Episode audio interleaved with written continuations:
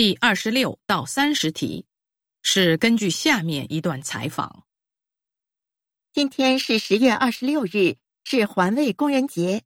可是我想，大概没有多少人知道这个节日。在此，我仅代表市民向你们表示衷心的感谢和诚挚的敬意。谢谢，我们也没做什么，能得到你们的尊重，心里特别安慰。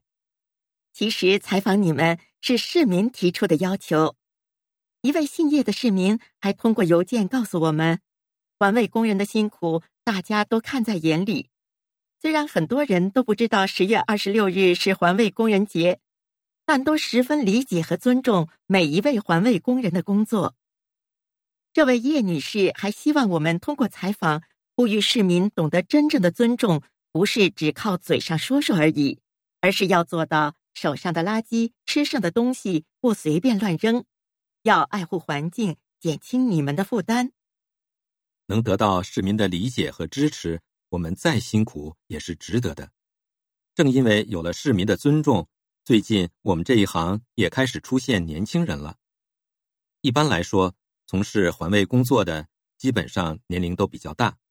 可是近来随着人们观念的改变，对我们的歧视少了很多，所以我们的队伍开始有九零后加入了。这是我们的希望。这一切都离不开你们媒体的宣传和帮助。应该说谢谢的是我们，我们做的还很不够，今后还会更加努力。今天我还想请您给大家介绍一下你们的工作。虽然每天都会看到你们不分昼夜的清扫，但真正了解你们具体工作的人并不多。您能谈谈这方面的情况吗？好，我们呢是分成很多小组的，因为负责清扫的地段不同嘛。有的是扫主次道路的，有的是负责社区的，工作强度和时间也不一样，当然收入也不同。那能不能大概的给大家说说你们的工作时间和收入情况呢？我们负责干道路段的环卫工人，月工资是两千七百左右；负责小区的是两千五百左右，还有的被分配到石子烟尘比较多的路段，那样的话。大概三千左右吧，我是组长，比其他人高一百块左右。另外，工作时间呢，平均下来大概每天十个小时吧。作为组长，您有什么要求想通过我们的采访传达给大家或市委领导呢？我们有的小组负责的路段交通情况不太好，环卫工人在清扫时不太安全。我希望政府能重视这些危险地段，切实保证环卫工人的生命不受威胁。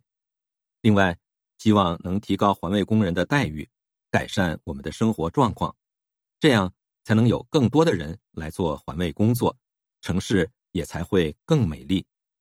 我一定把您的要求传达到。谢谢您接受我们的采访。二十六。这次采访的契机是什么？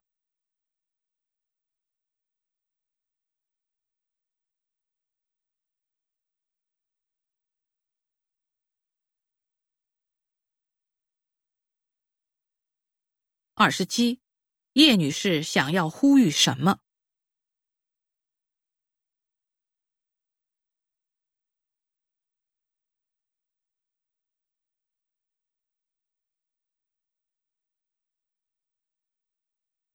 二十八，环卫队伍中为什么出现了九零后？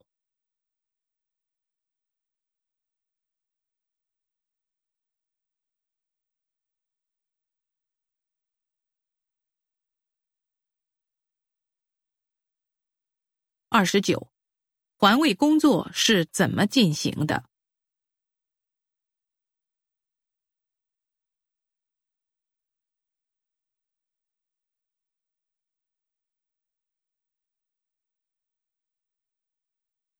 三十，负责哪儿的环卫工作月薪最高？